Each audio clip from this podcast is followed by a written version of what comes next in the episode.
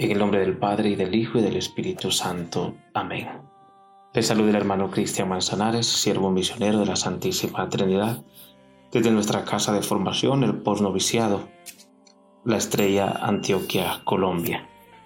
La Iglesia celebra hoy la memoria de San Jerónimo, presbítero y doctor de la Iglesia. Importante por su legado a la Iglesia. Él fue quien tradujo al latín la Sagrada Escritura. Y con esto pues dio este gran regalo a la iglesia de la cercanía con la palabra. Y damos al Señor que, a ejemplo de San Jerónimo, también a nosotros nos dé esa gracia de tener siempre hambre y sed de la palabra, de escudriñar la palabra, de saborear la palabra y de tener ese contacto diario, constante, con la voz de Dios a través de su palabra. Oh Dios que diste al presbítero San Jerónimo un dulce y vivo afecto por la Sagrada Escritura, concede a tu pueblo alimentarse cada vez más con tu palabra y encontrar en ella la fuente de la vida. Por Jesucristo nuestro Señor. Amén. Señor, ¿a quién iremos?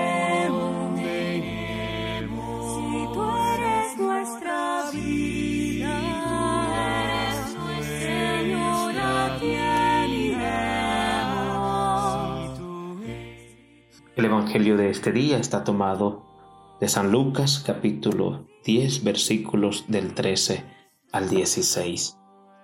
Del Santo Evangelio según San Lucas, Gloria a ti, Señor.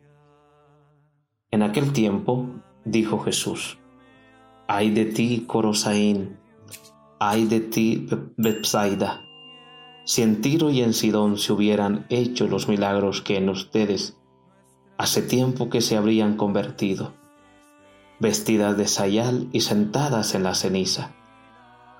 Por eso el juicio les será más llevadero a Tiro y a Sidón que a ustedes. Y tú, Cafarnaún, ¿piensas escalar el cielo? Bajarás al infierno. Quien a ustedes los escuche, a mí me escucha. Quien a ustedes los rechaza, a mí me rechaza. Y quien me rechaza a mí, rechaza al que me ha enviado. Palabra del Señor, gloria a ti, Señor Jesús. Señor, ¿a quién iremos? Si tú eres nuestro amor, si tú eres nuestro amor. Estamos en el capítulo 10 del evangelista Lucas. Y el capítulo 10, los primeros versículos, es el gran envío misionero de Jesús a los 72 discípulos. El fragmento del Evangelio que leemos hoy está en esa misma en ese mismo contexto del envío misionero de los 72. Y el Señor recrimina la incredulidad de estas dos ciudades porque no han creído en Él, porque no se han convertido, porque no han aceptado el anuncio de la buena noticia.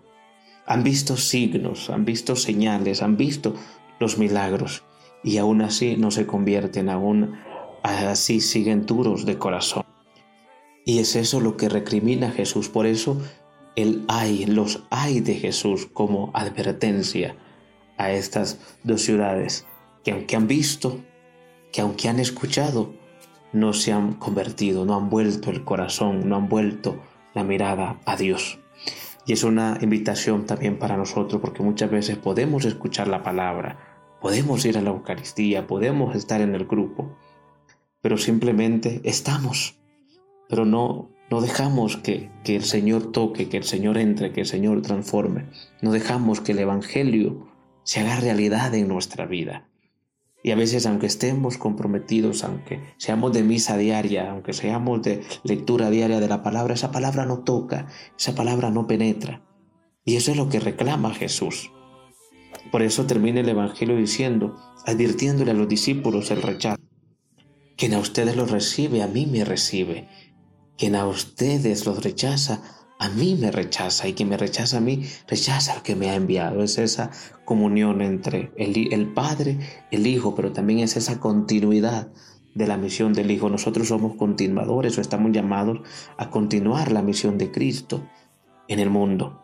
Pero para que esa misión de Cristo continúe, se extienda en el mundo, primero tiene que tocar nuestra vida, primero tiene que penetrar el corazón nuestro, primero tiene que llegar al fondo de nosotros y transformarnos para que en verdad seamos mensajeros de Cristo, seamos mensajeros del Evangelio, seamos portadores de esa buena noticia, seamos esos enviados que no nos proclamamos a nosotros, sino que proclamamos a Cristo y que dejemos ver a Cristo en nosotros. Que el Señor nos dé su gracia, que nos ayude para que cada día abramos el corazón, los oídos de la fe, que cada día nos regale un corazón de discípulos atentos al Maestro, a escuchar su voz, a acoger su mensaje y sobre todo a acoger su proyecto salvífico en nuestra vida y que nosotros en verdad reflejemos, comuniquemos a Cristo, seamos portadores de Cristo. Que Dios les bendiga, que tengan un excelente día.